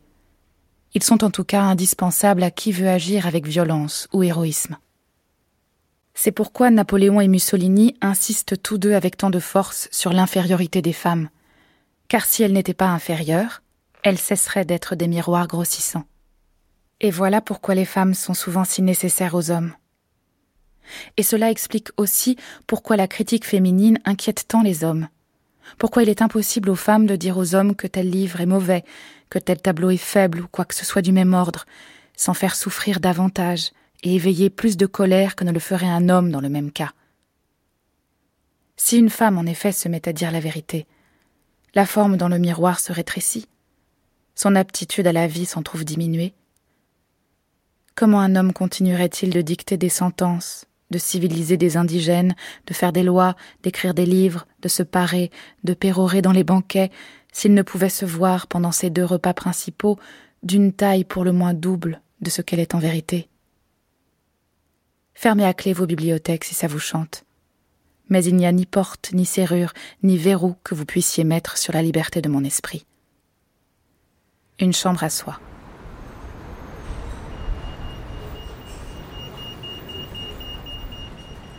Je crois que le féminisme de Virginia au lieu d'être euh, cette figure euh, qui est beaucoup reprise hein, d'ailleurs, qu'on voit un peu partout, de première féministe, euh, celle qui aurait justement donné l'élan de l'indépendance, etc., est très figée. Marie Robert, auteure et professeure de lettres et de philosophie. Mais surtout, il y a quelque chose, encore une fois, un paradoxe, c'est que elle propose l'audace, elle propose le risque. Donc c'est tellement bizarre de la figer à cet endroit-là. Parce que dans cette chambre à soi, alors bien sûr, il y a l'idée d'indépendance financière, bien entendu qu'on peut pas le gommer, qu'on peut pas le nier.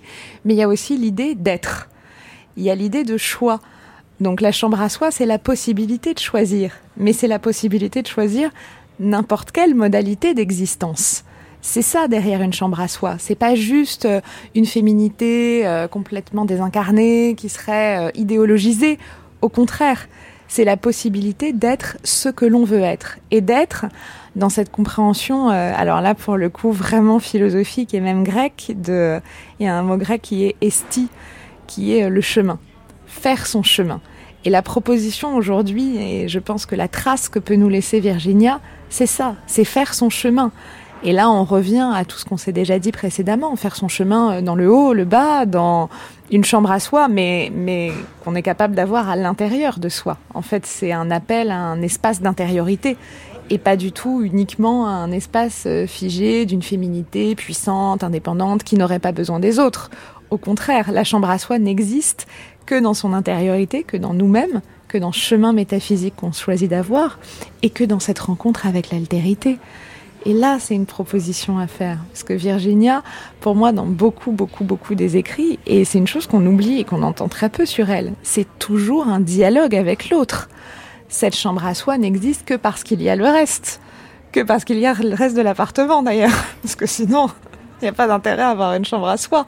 C'est parce qu'il y a les autres qu'on peut définir ce soi. Donc c'est là où, l'idée du, du, féminisme aujourd'hui qu'on retient, qui est euh, presque dogmatique, qui, qui cloisonne, en fait, efface ce qu'il y a derrière la cloison.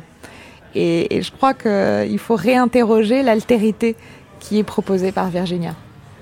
Um, Je vois toujours les bâtiments comme des biographies et les différentes pièces comme l'expression d'une personnalité. Cette femme a écrit Une chambre à soi et les lieux de vie qu'elle a créés à Monk's House sont une très forte expression de sa personnalité. De sa personnalité à elle, je le souligne parce qu'elle gagnait de l'argent pour payer les travaux de la maison. Même si Leonard l'a aidé de manière pratique en organisant les choses, mais c'est très clair que c'est elle qui a tout choisi. Dans les lettres qu'il écrit, il dit Madame Woolf choisira les couleurs, Madame Woolf choisira les livres.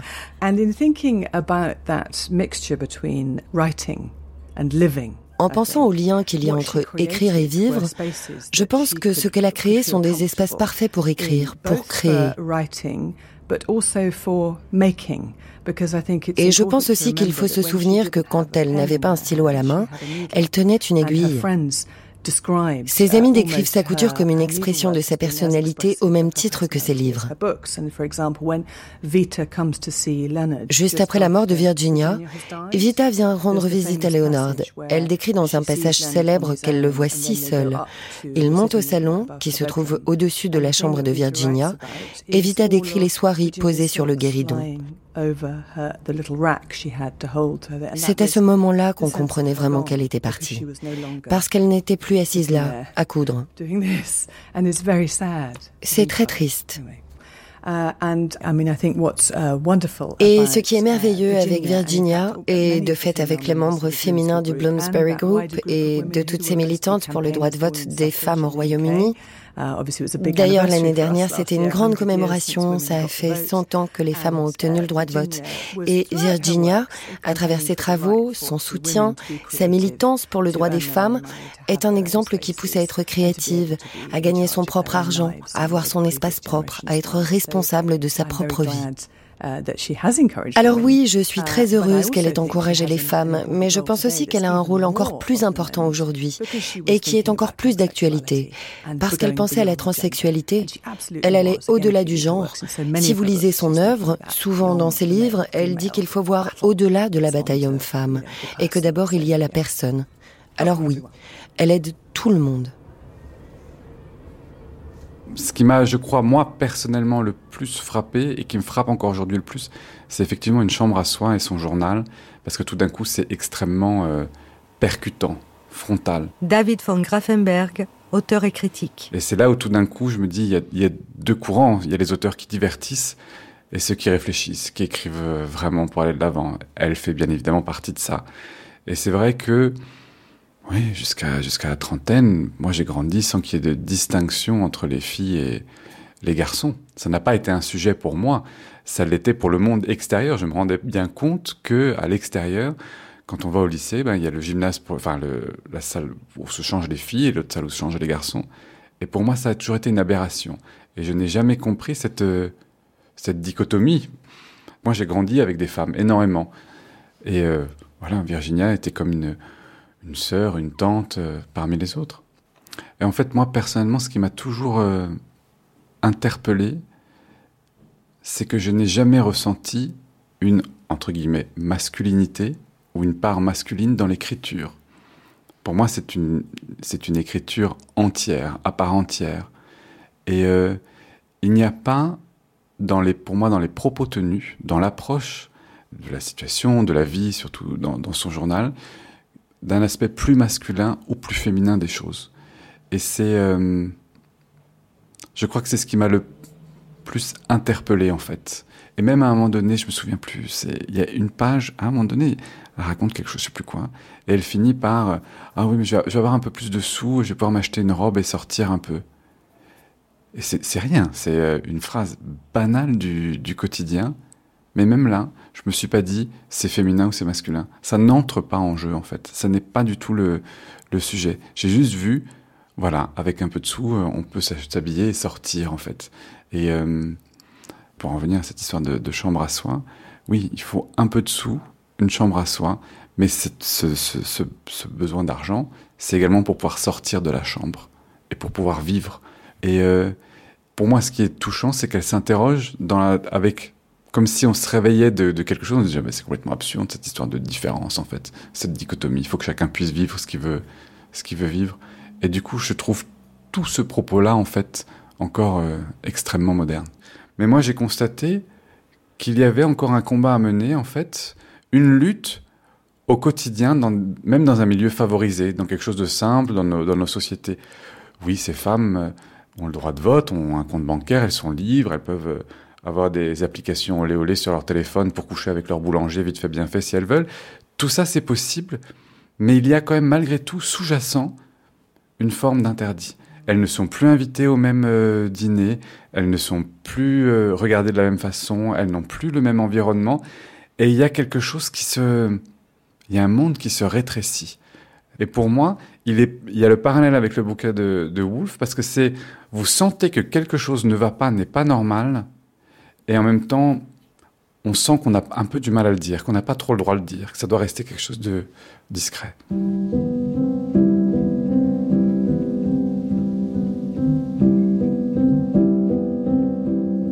1931. Les vagues sort en librairie. 15 octobre 1931. Lettre à Vanessa.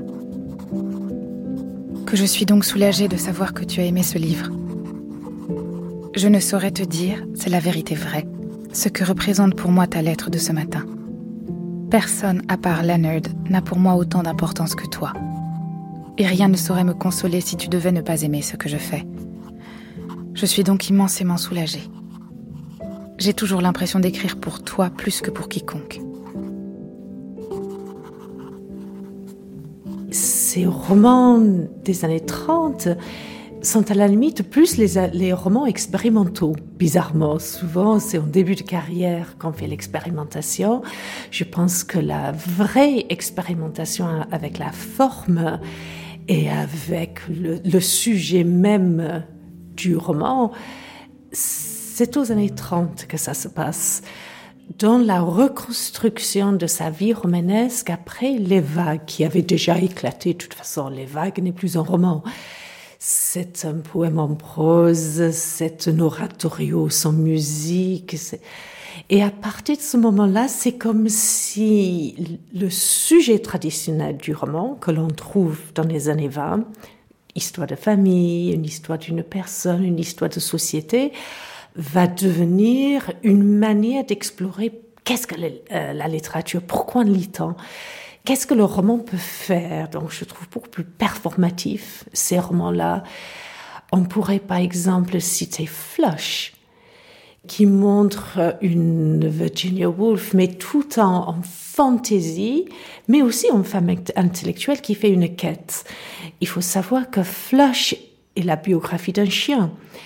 Le chien, l'épagnol, de l'épouse d'un poète à l'époque très connu, un peu oublié maintenant, Robert Browning. Et c'est une merveille.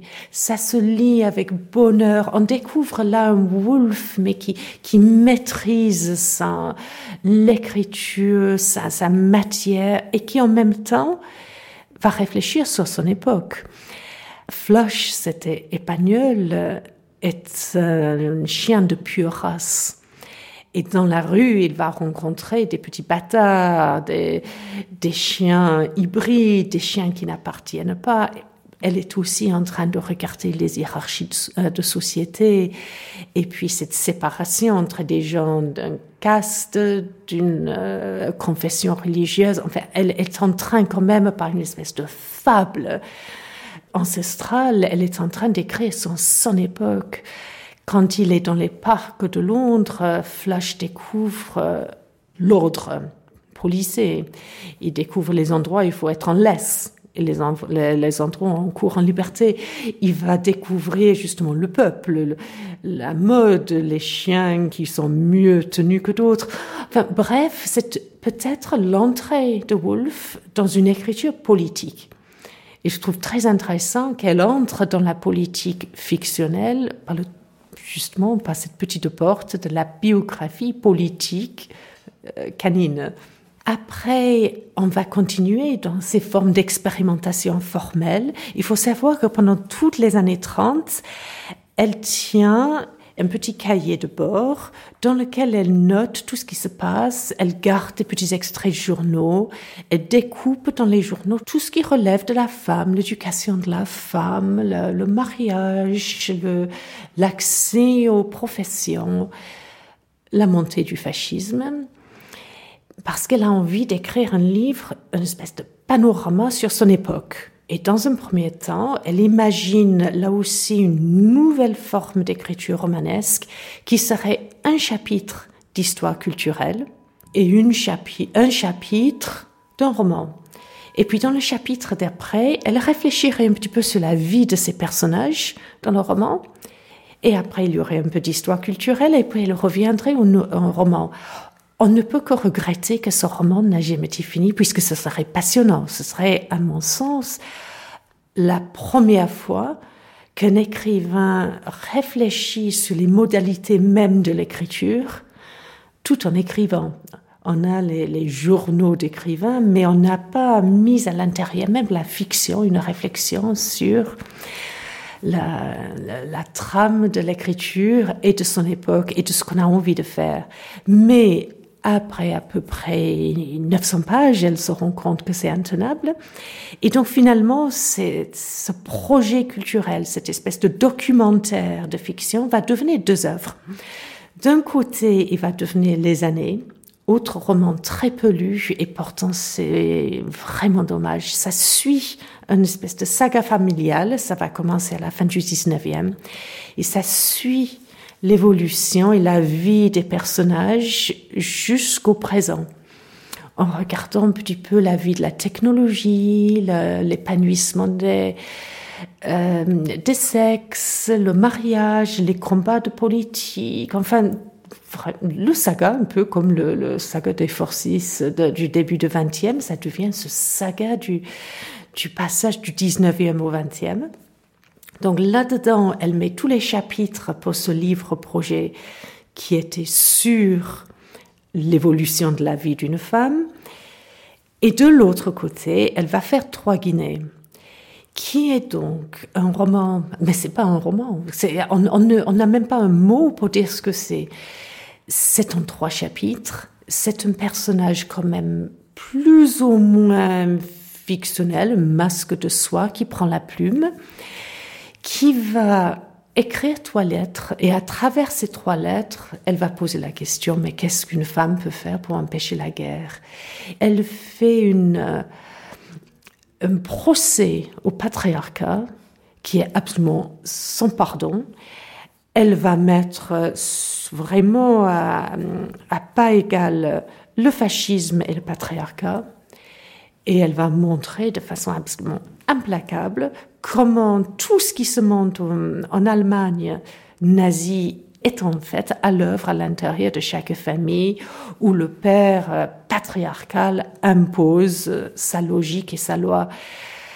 Même maintenant, c'est d'une modernité absolument éblouissante. Beaucoup de gens connaissent une chambre à soi. En France, on a beaucoup traduit, on l'a mise en scène pour une raison que je ne m'explique pas, Trois Guinées est beaucoup, beaucoup moins connu, moins traduit.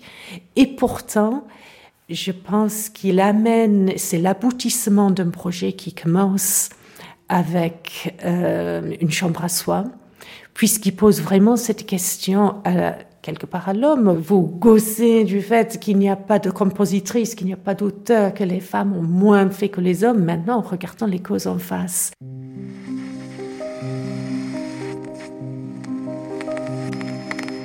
Le 29 avril 1937, Virginia Woolf est invitée à la BBC. Words, English words, in our houses, in the streets, in the fields, for so many centuries. Words belong to each other. Although, of course, only a great poet knows that the word incarnadine belongs to multitudinous seas. Les mots, les mots anglais, sont habités d'échos, de souvenirs, d'associations, naturellement. Ils se sont promenés sur les lèvres des gens, dans leurs maisons, dans les rues, dans les champs, pendant tant de siècles.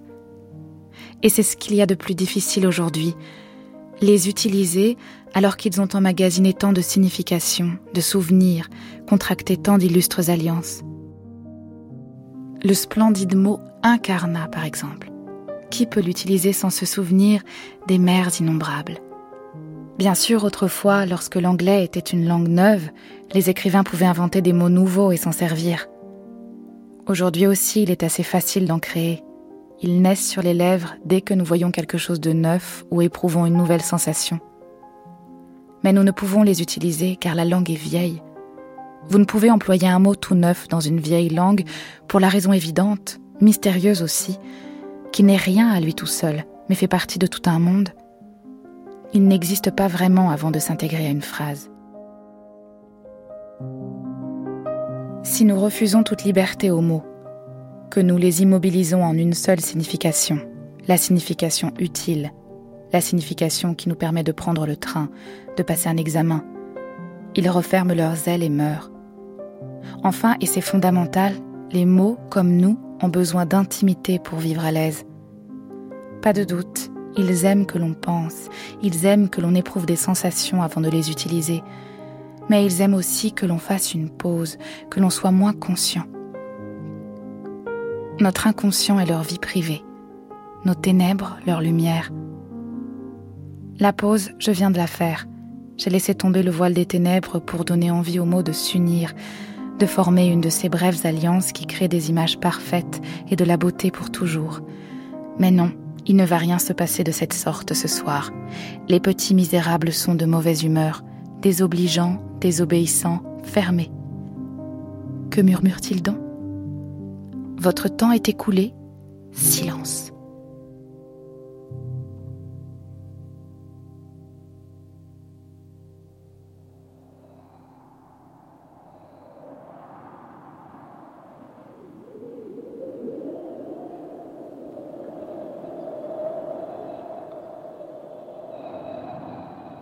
Au moment où elle termine son dernier roman Entre les actes, le 13 janvier 1941, elle apprend la mort de James Joyce, qui a le même âge qu'elle à 15 jours près. Elle voulait mourir comme on sort d'une pièce, laissant sa phrase à moitié. Pourquoi cette impression que la mort sera quelque chose de passionnant, de positif, d'actif? Le 28 mars 1941, Virginia sort de la maison et n'y revient pas. Another Lost Angel.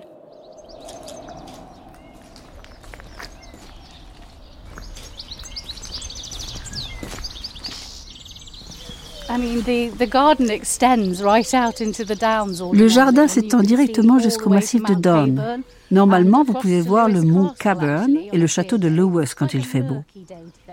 Il fait vraiment nuageux aujourd'hui. Mais vous entendez le chant des oiseaux C'est assourdissant certains matins.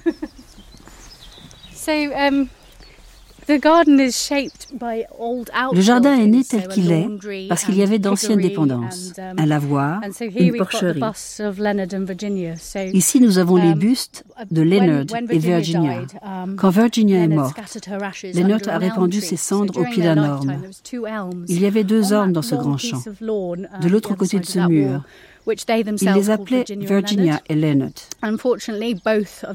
Malheureusement, les deux hommes sont morts alors que Leonard était encore en vie. Et quand le premier orme est mort, les bustes ont été transférés ici.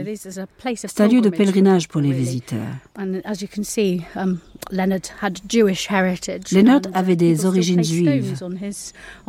Les visiteurs placent toujours de petites pierres sur sa plaque. C'est une tradition juive. Il y en a déjà quelques-unes, alors que nous n'avons ouvert qu'il y a quelques jours. C'est beau, n'est-ce pas? La lettre de suicide adressée à Leonard est poignante. Tu m'as donné le plus grand bonheur possible. Tu as été à bien des égards tout ce que quelqu'un pouvait être. Je ne pense pas que deux personnes auraient pu être plus heureuses jusqu'à ce que cette terrible maladie arrive. Um, il y a énormément de critiques faites à Leonard. Il aurait imposé un régime que Virginia devait suivre jour après jour. Um, Comment dire? Personnellement, j'ai de l'empathie pour lui. Il a fait ce qu'il croyait devoir faire pour la garder en vie. Et ces gens qui pensent qu'il ne l'aimait pas, je n'arrive pas à le comprendre. Il a écrit dans son journal après sa mort Mes amis me disent Viens boire le thé et permets-nous de te réconforter. Mais ça ne sert à rien. On doit être crucifié sur sa propre croix, en privé. C'est étrange qu'une terrible douleur dans le cœur puisse être interrompue par une petite douleur dans le quatrième orteil ou le pied droit. Je sais que Virginia ne traversera plus le jardin depuis la cabane, et je la cherche en regardant dans cette direction. Je sais qu'elle s'est noyée, et pourtant je tends l'oreille pour l'entendre passer le pas de la porte. Je sais que c'est la dernière page, et pourtant je la tourne. Virginia serait donc sortie par ce portail situé au bout de la pelouse. Elle aurait marché tout droit à travers les prés inondables. On ne peut plus retracer ce chemin aujourd'hui. Mais le public peut emprunter un circuit qui descend à la rivière. C'est une marche de 15-20 minutes. Il y a tellement de gens qui veulent connaître l'endroit exact où elle s'est noyée. Mais en fait, nous n'en avons aucune idée. Lorsque Leonard est parti à sa recherche, il a trouvé son bâton de marche au bord de la rivière. Il n'a jamais dit où il l'avait trouvé exactement. C'est étrange quand vous allez marcher par là-bas, parce que les gens laissent des bouquets de fleurs pour elle sur les berges de la rivière. D'autres posent des bouquets au pied de son buste dans le jardin. Enfin, je ne sais pas, c'est très étrange de les voir sur les berges de la rivière. C'est une marche de 20 minutes. C'est intéressant de voir que dans la mise en scène des films, la rivière est toujours magnifique et claire, idéalisée, alors que c'est une rivière à marée. Il n'y a rien de romantique dans l'Ouse. Elle est profonde et très trouble. Et mourir, c'est vraiment sinistre. C'est sans doute parce que je n'ai jamais été dans cette situation, mais je n'arriverai jamais à comprendre comment quelqu'un peut faire cela.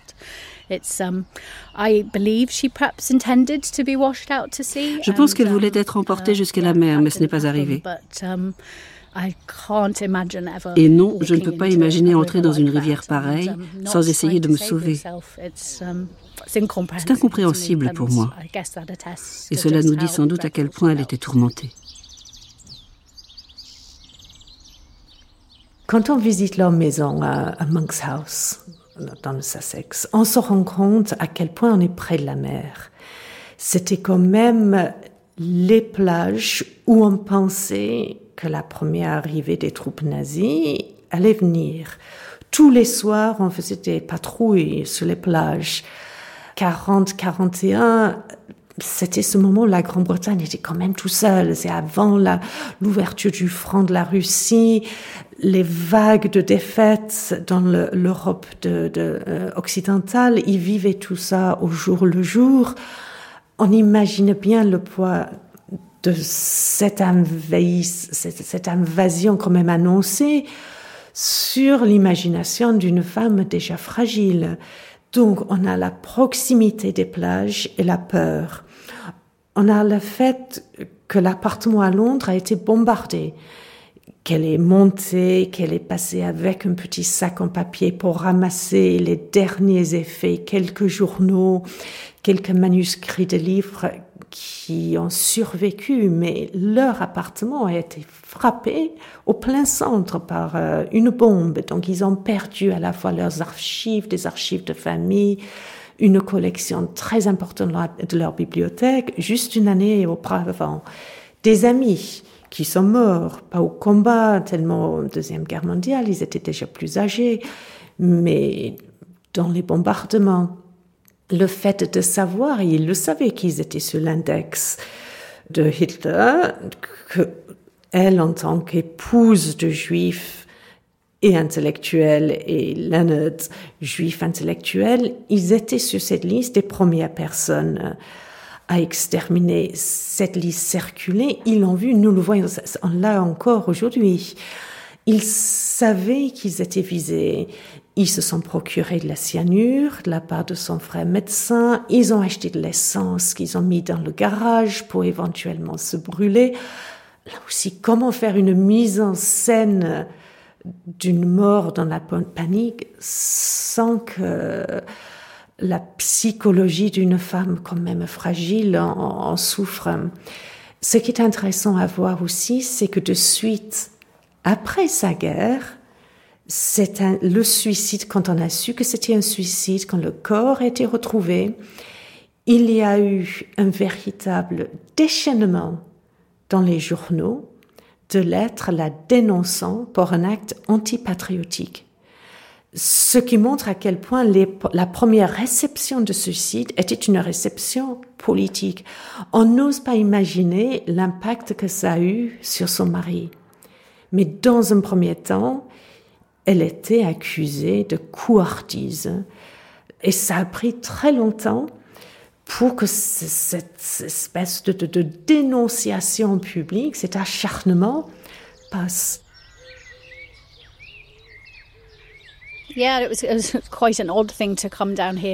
C'était plutôt étrange de descendre ici dans le Sussex, parce qu'évidemment les bombardiers retournaient vers la mer et survolaient la zone.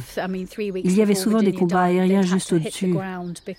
Trois semaines avant la mort de Virginia, ils avaient dû se jeter au sol parce que des bombardiers avaient ouvert le feu en retournant vers la mer. Après la mort de Virginia, un article de journal a prétendu que ce n'était pas seulement sa maladie mentale qui l'avait poussé à se suicider, mais aussi les affres de la guerre. Et Leonard a immédiatement écrit au journal en affirmant que non, ce n'était pas le cas. Plusieurs facteurs étaient en cause. En fait, elle venait tout juste de finir un livre. C'était toujours une période intense pour elle. Peut-être sentait-elle approcher une période de dépression et elle n'était pas prête à l'affronter. Ses symptômes étaient sévères, elle tremblait, elle avait des hallucinations. Une fois, elle a dit que les oiseaux lui parlaient en grec, enfin, lui chantaient en grec. Elle avait aussi des symptômes physiques graves. Elle n'était pas prête à traverser cela encore une fois. Mais c'est vrai aussi qu'ils étaient éditeurs et il n'y avait plus de papier pour imprimer. Son neveu Julian, le fils de Vanessa, était mort quelque temps auparavant um, et personne ne s'était remis de ça. Les gens mouraient. C'était tellement difficile de mettre une étiquette à sa maladie après coup.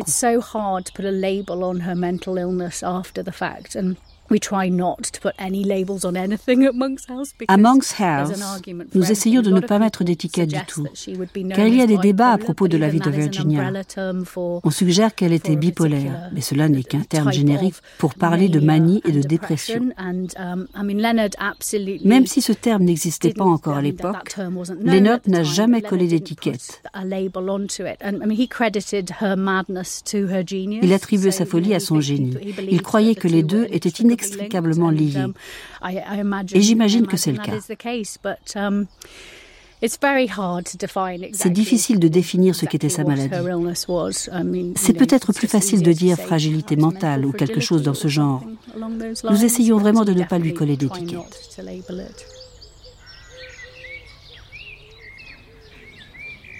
Pourquoi Virginia nous parle, je pense, et parle à tout un tas de types d'individus parce qu'elle propose en fait un, degré de vie.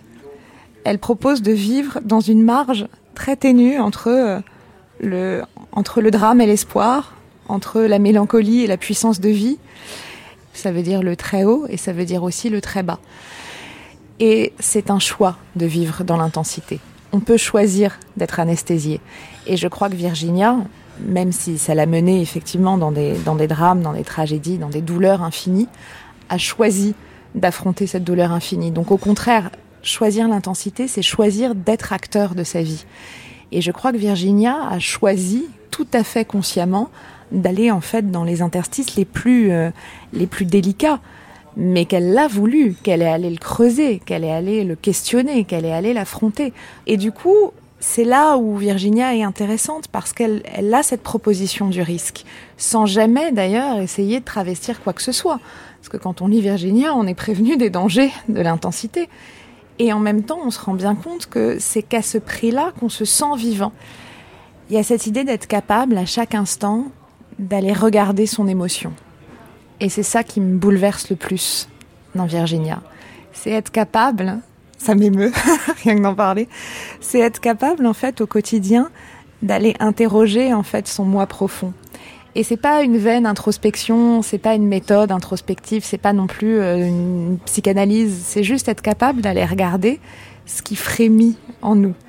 Il y a, quelque chose de très euh, c'est bizarre comme terme, mais, mais l'idée de la fluidité m'évoque ça. Il y a quelque chose de presque aquatique dans Virginia. Alors d'autant plus euh, quand on sait effectivement la fin, la fin de son existence, mais c'est toujours aller regarder quel est l'état de l'eau du jour.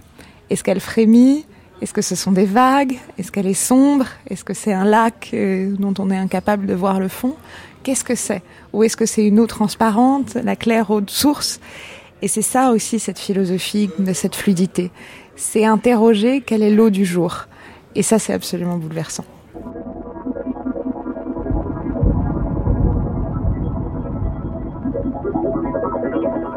Sais-tu ce qu'on te demandera lorsque tu mourras?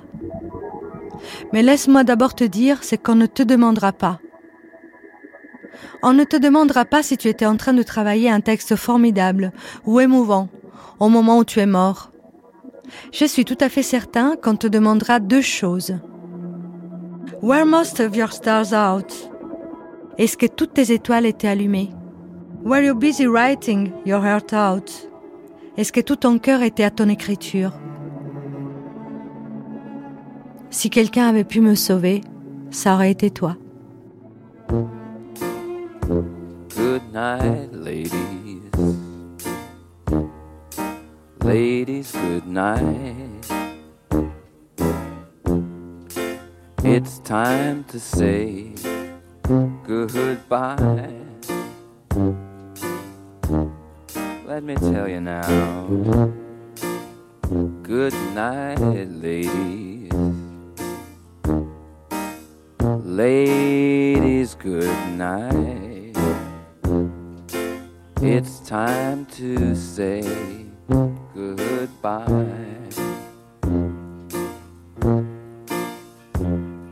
C'était Virginia Woolf, La traversée des apparences, avec Nino Strecci, Alison Pritchard, Belinda Cannon, Geneviève Brisac, Claire Davison, Marie Robert et David von Grafenberg. Elodie Hubert dans le rôle de Virginia Woolf et les voix d'Emilie Blom-Metzinger, Sophie Barjac et Nicolas Racca. Archivina, Gwen Michel. Attaché d'émission et traduction, Melissa Faust. Prise de son, Alison Ascrisi, Bernard Lagnel, Christophe Papon et Laurent Macchetti. Mixage Alain Joubert. Une série documentaire de Simonetta Greggio réalisée par Julie Beressi. Merci au comptoir littéraire et au Marriott County Hall Hotel. Dans le prochain épisode, on parle de psy. On chante la vie, on danse la nuit, on reste encore un peu avec Virginia, une sœur, une amie.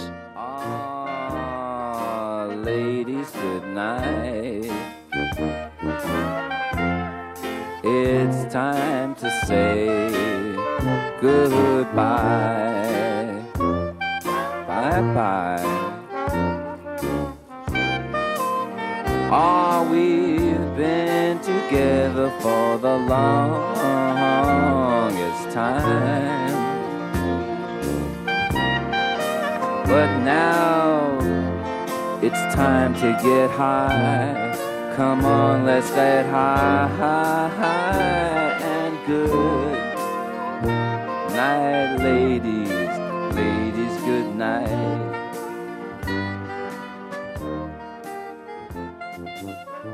Oh, I'm still missing my. Uh